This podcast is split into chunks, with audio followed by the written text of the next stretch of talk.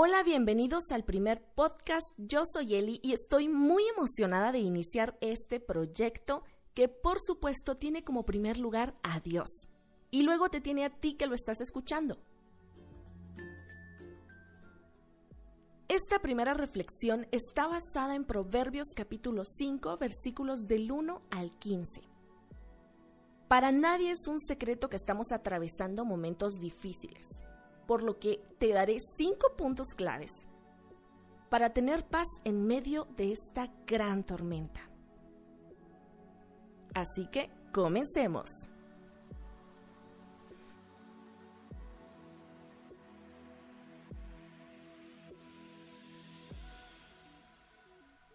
Proverbios capítulo 5 nos invita a buscar la verdad, conocimiento y la sabiduría en la palabra de Dios. Cada consejo del Padre debemos guardarlo en nuestro corazón y en nuestra mente. Y en este momento seguramente te estás preguntando, ¿y cómo hago eso? Bueno, el primer punto clave es busca a Jesús. Para los seres humanos es sencillo decir lo que otros quieren escuchar. Pero si no predicamos la verdad que es la palabra de Dios, entonces jamás conoceremos a Jesucristo, que según Juan 14:6 es el camino, la verdad y la vida, y que nadie, absolutamente nadie, llega al Padre si no es a través de su Hijo Jesús. Y sí, todo en la vida tiene un proceso, y el camino hacia Dios es eso, un proceso en el que si intentamos saltar un paso o si obviamos un detalle, se afectará todo lo que ya hemos alcanzado. Esto no quiere decir que si te equivocas pierdes la conexión.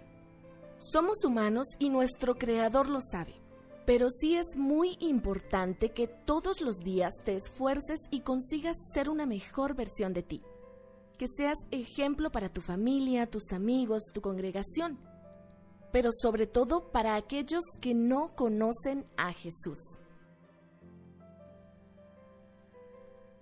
El segundo punto clave es lee su palabra. Todos hemos escuchado sobre la falsa doctrina y sí existe. Y si tú como yo te has preguntado ¿cómo la identifico? Te daré la respuesta que recibí. Tu base es la Biblia. La Biblia es la verdad y debes guardarla en tu mente y en tu corazón. Y el Espíritu Santo que mora en ti te enseñará lo que es correcto y lo que no lo es.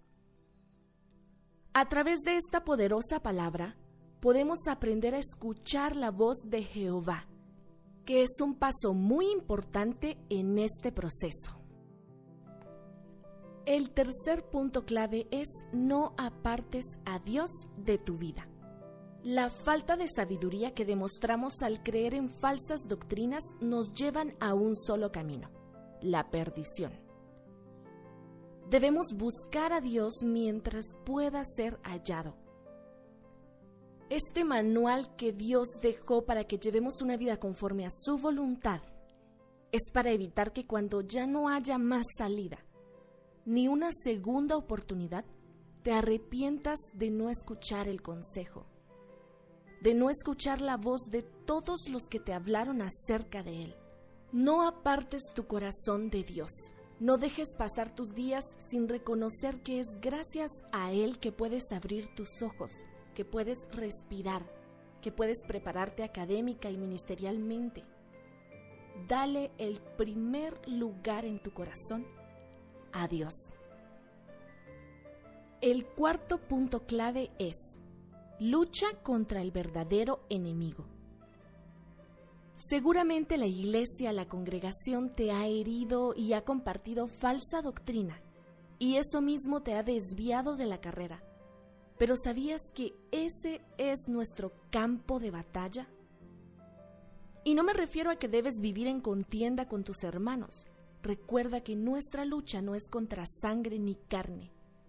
Efesios 6:12 dice que es contra principados, contra potestades, contra los gobernadores de las tinieblas de este siglo, contra huestes espirituales de maldad en las regiones celestes. Y no te preocupes si durante este tiempo de tu vida espiritual has peleado de otra forma. Si estás escuchando esta palabra, quiere decir que tu corazón aún está latiendo con esa necesidad de beber aguas espirituales. Y entonces tienes la oportunidad, tenemos la oportunidad de cambiar nuestra estrategia, de tomar nuestras verdaderas armas, la oración, la fe, el ayuno, pero sobre todo la palabra de Dios. Debemos alimentarnos de esa sabiduría de la que como seres humanos carecemos y la encontramos en la Biblia. Si vuelves a Dios con todo tu corazón, Él vendará tus heridas y restaurará tus fuerzas. Su palabra dice que Él hace nuevas todas las cosas. El quinto y último punto clave es reconoce y reconcíliate. Si sientes en tu corazón hacer la oración de fe conmigo, hazlo. Dios espera por ti. Dile, Señor, en este momento quiero reconocer que sin ti nada soy. Padre, sé tú el que guíe mi vida. Perdona todos mis pecados Límpiame, restaurame, Señor. En este momento te acepto como mi Salvador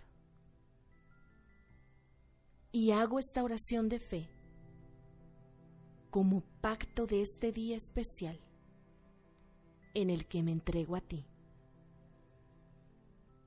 Gracias porque a pesar de que soy pecador, tú enviaste a tu Hijo Jesús a morir por mí. Quiero hacer tu voluntad. Escribe mi nombre en el libro de la vida, Señor. Te amo, Dios. Amén y amén.